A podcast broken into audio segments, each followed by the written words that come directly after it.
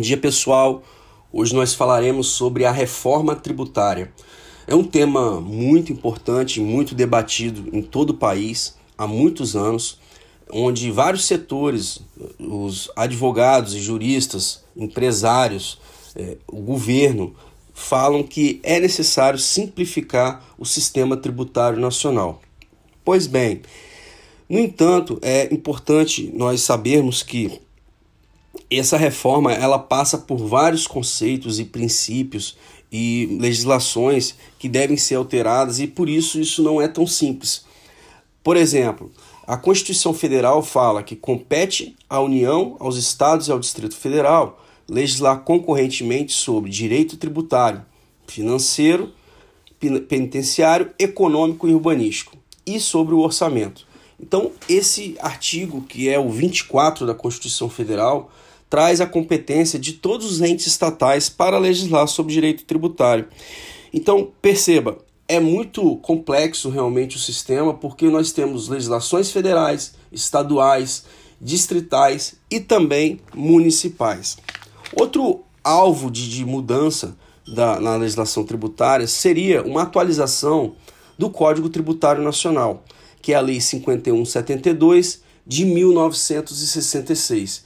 E tem vários dispositivos que estão é, em contradição com a nova ordem constitucional. Então, alguns artigos foram recepcionados pela Constituição de 88 e outros não. Então, é necessário uma reforma também no Código Tributário Nacional. Bom, na Constituição também tem princípios que trazem normativas do direito tributário que precisam ser alteradas para que simplifique o sistema. E, e, isso é a grande dificuldade, porque a reforma tributária já começa a, a ser discutida através de proposta de emenda constitucional. E sabemos que os, o quórum para a alteração da Constituição é muito mais complexo, é muito mais qualificado e, portanto, a reforma tributária muitas vezes não sai do papel. Bom, é, nesse contexto, o país vem passando por várias reformas, a reforma da Previdência, a reforma trabalhista, a reforma política, a reforma administrativa, a reforma do judiciário e agora tem sido muito discutido a reforma tributária. E nesse contexto tem duas propostas de emenda constitucional em trâmite no Congresso para discutir esse tema. Na Câmara dos Deputados tem uma proposta de emenda constitucional número 45 e no Senado Federal tem uma proposta de emenda constitucional que é a de número 110. Vamos aos fatos. É, sobre o sistema tributário, a competência tributária, que é o poder que, que a Constituição confere a um ente público para instituir tributo, onde se descreve uma hipótese de incidência, um sujeito ativo, um sujeito passivo, a base de cálculo e a alíquota, ela está toda estabelecida na Constituição Federal. E por isso, é uma reforma tributária, ela tem que passar necessariamente pelo texto constitucional. E é importante dizer que muitos juristas falam que nós não precisamos de uma reforma tributária que altere a Constituição. Há esses posicionamentos, dizendo o seguinte: que, olha, na verdade, a Constituição não precisa de ser alterada para que tenhamos uma reforma. E você deve estar se perguntando qual é o principal objetivo da reforma tributária. Ora, Podemos dizer dois objetivos. O primeiro deles é a simplificação de procedimentos, simplificação da legislação, ou por que não dizer, numa desburocratização de vários é, pontos do direito tributário. Um segundo momento também, nós temos como objetivo a reforma tributária, na reforma tributária, né, a redução da carga tributária, uma redução do valor dos tributos. Mas isso será, necess... isso será possível? Temos que ver e analisar caso a caso. Então é essa a análise que iremos fazer. Bom, é importante dizer que simplificar o sistema tributário é possível. É possível criar um imposto único, um imposto de valor agregado chamado IVA, que é adotado por alguns países.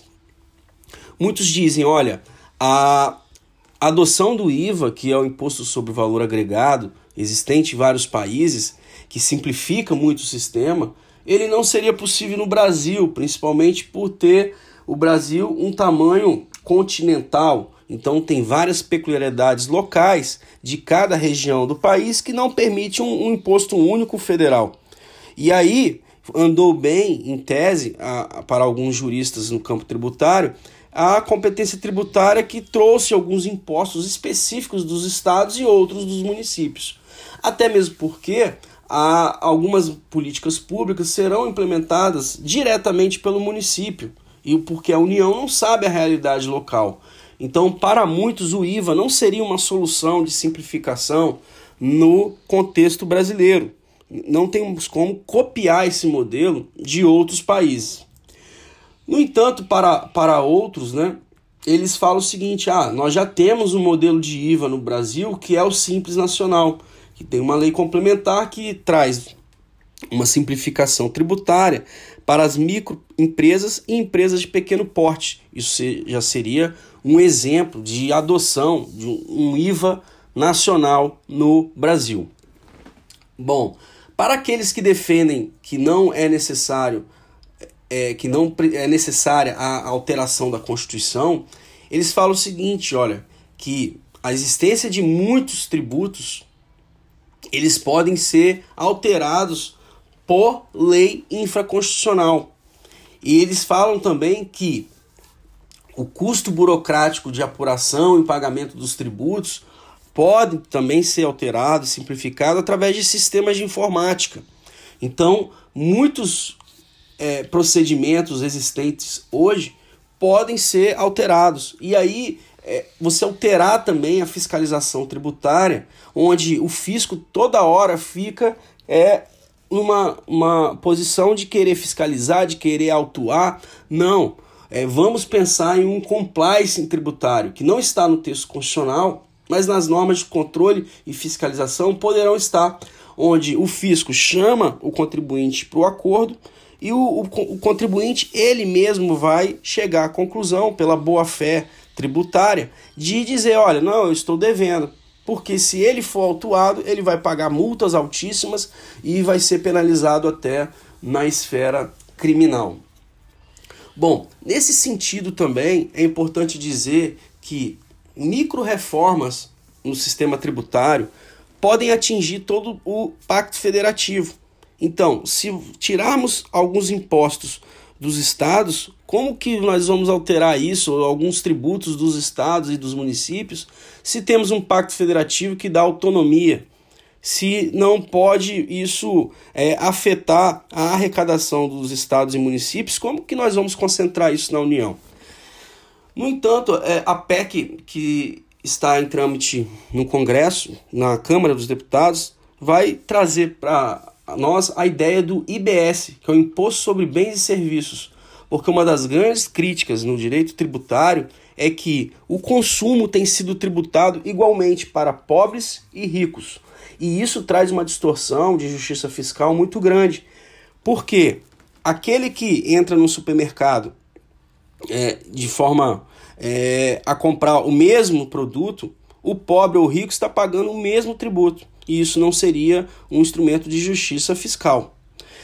Então, nesse sentido, muitos tributaristas e juristas que trazem a possibilidade da reforma tributária, eles falam o seguinte, olha, nós temos que melhorar o sistema na arrecadação é, trazida da pessoa física e da pessoa jurídica. Então, na pessoa, né, na renda da, da pessoa, deve ter uma alteração, criação de várias outras alíquotas, né, de outras faixas, para tirar um pouco a tributação do consumo e trazer a tributação sobre a renda.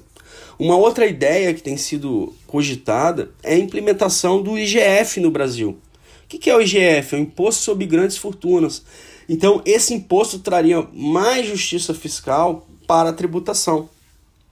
Trazer também é, uma flexibilidade na majoração e redução de algumas alíquotas, de alguns tributos, principalmente os tributos né, setoriais, como já existe hoje para a CID, a contribuição de intervenção do domínio econômico. Por que não flexibilizar né, essa majoração e redução de alíquotas para, para outros tributos também. Isso já foi cogitado. No entanto, tem consequências que pode trazer uma insegurança jurídica no sistema tributário, que é o que o mercado internacional não é coaduna. Então temos que pensar também.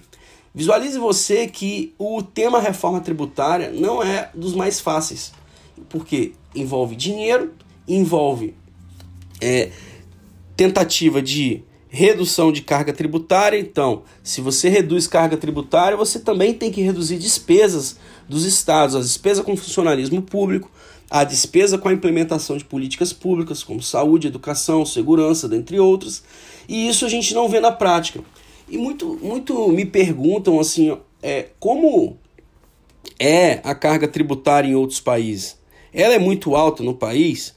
Bom, o que eu posso responder é que o, o tributário, o direito tributário, existe em, em, todos os países, todos os estados para se é, sobreviverem, existirem, eles precisam da arrecadação de tributos. Mas a arrecadação no país é muito alta? Penso que não. A, o problema é que o nosso sistema tributário ele é complexo, o nosso sistema tributário ele a partir da arrecadação, o cidadão brasileiro ele não vê o retorno dessa arrecadação através da implementação de políticas públicas. Então, o cidadão tem a sensação de que ele está pagando duas vezes. Ele paga o tributo e paga para a iniciativa privada para ele ter assegurado seus direitos fundamentais, como direito à saúde, segurança e educação. Então, em outros países, talvez, a carga tributária é muito mais elevada, mas é, no direito orçamentário, financeiro, esse realmente funciona nesses países, onde é, o recurso arrecada, arrecadado ele é realmente destinado em prol da sociedade. Então, esse seria o grande, a grande diferença né, dos, dos outros países para o Brasil, que a arrecadação existe até maior do que aqui, mas a, o retorno é, é, visto pela população. Então a, a população paga o tributo com é, a certeza de que ele vai retornar. Então o grande, o grande objetivo da reforma tributária é dar uma proposta é, trazida na Câmara dos Deputados pelo deputado, né, é, que tem sido é, conversado na Comissão de Constituição e Justiça, pelo deputado Felipe Francischini, do PSL do Paraná, tem dito o seguinte: olha, precisamos criar um imposto único. Só que esse imposto único é um imposto é, que será trabalhado pela União. E aí, como que você vai dizer que esse recurso será destinado para o município e para o Estado? Como vamos fiscalizar isso? Então a ideia é você extinguir com cinco tributos existentes, que é o ICMS, PIS, COFINS, ISS e IPI, que são os tributos que incidem realmente né, na, nos bens de consumo, e criar o chamado IBS, que seria o Imposto sobre Bens e Serviços. Isso traria uma simplificação ao sistema, na, tanto na arrecadação quanto na visualização pelo contribuinte daquilo que ele está pagando. Mas isso seria constitucional ou fere o pacto federativo? Essa, são, essa é a grande discussão da reforma tributária, que para muitos é, essas duas PECs elas já começaram eivadas de vício constitucional, que não se, elas não se, se sustentam porque violam o Pacto Federativo. Veja você a grande dificuldade de você implementar uma reforma tributária no país, porque são muitos é, é, conceitos, são muitas divergências e atinge muitos e muitos entes estatais. Então é uma dificuldade enorme. A proposta mais avançada no Congresso é a PEC 45 de 2019, que está em trâmite lá no, na Câmara dos Deputados e já está na Comissão de Constituição e Justiça, que é de autoria do deputado Baleia Rossi. E segundo esse texto, haveria substituição desses cinco tributos por apenas um, o IBS. A competência para a criação desse novo tributo seria de uma lei complementar nacional. Bom, e um outro, uma outra PEC é a PEC 110 de 2019, que tramita no Senado Federal tem como objetivo criar o IBS com as características de um IVA, diferenciando-se aquele concebido na PEC 45 em relação às incidências que seriam objeto de unificação. No IBS da PEC 110 seriam incluídos os seguintes tributos: IPI, COFINS, COFINS importação, PIS, PIS importação, IOF, salário educação, ICMS e ISS. Bom, olha a complexidade da reforma tributária já iniciada com duas PECs, uma na Câmara, outra no Senado. Como queremos simplificar algo que já está sendo é, trazido, uma complexi trazido uma complexidade no próprio Congresso Nacional? Então, é, é algo que nos preocupa e é algo que a gente visualiza que talvez não, tenha, não saia do papel. Ou se sair, vai ser questionada a sua constitucionalidade. E é importante dizer que também os incentivos fiscais estão sendo discutidos na PEC 110. O, o fim desses benefícios. Crédito presumido que cubra as diferenças de custo, de logística, transporte dos empreendimentos localizados na região. Mas, ora, é, temos que ter muito cuidado porque essas, esses incentivos fiscais, essas medidas, é, visam a fomentar o desenvolvimento de determinadas regiões. E a gente cita como exemplo a Sudene, que é a Superintendência de Desenvolvimento do Nordeste, que tem como é, motivo a, o polígono das secas, a Sudam, que é a Superintendência de Desenvolvimento da Amazônia, e a Zona Franca de Manaus, que tem um objetivo enorme de não só arrecadar tributos. É, o direito tributário não tem só essa finalidade, mas tem uma finalidade também extrafiscal de regular os mercados, de dar cumprimento à função social da propriedade. Então, é além da função de arrecadar, o direito tributário tem uma função de regulação da economia, de controle da função social da propriedade. Então, o direito tributário não pode ser visualizado somente como arrecadação ou somente como simplificação de procedimentos.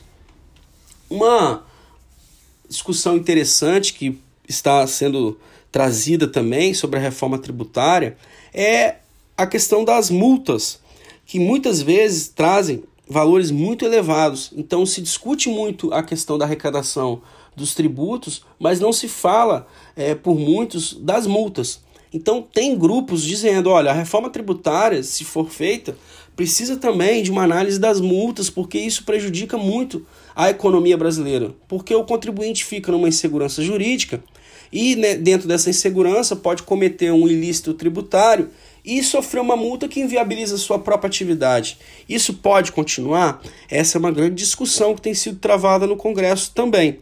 É, uma análise da, das multas dentro dos princípios.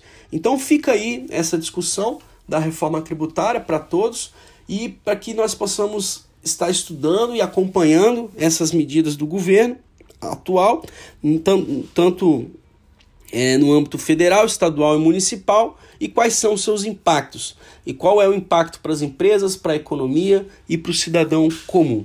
Fica aí a, a dica. Vamos estudar a reforma tributária, que é algo que já é falado há mais de 20, 30 anos e isso não sai do papel.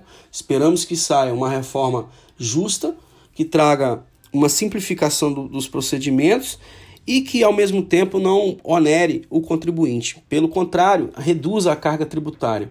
Mas só vejo essa possibilidade se tiver também uma redução dos custos públicos que estão relacionados ao funcionalismo e à otimização dos serviços públicos. Então, uma reforma tributária penso que deve ser trabalhada também com uma reforma administrativa de todo o governo e entender que o governo não gera PIB, o que gera PIB é a atividade econômica das empresas. Então fica aí a nossa é, análise sobre essa reforma tributária é, ao conhecimento de todos para que possamos estudar a fundo esse tema de grande importância para o país.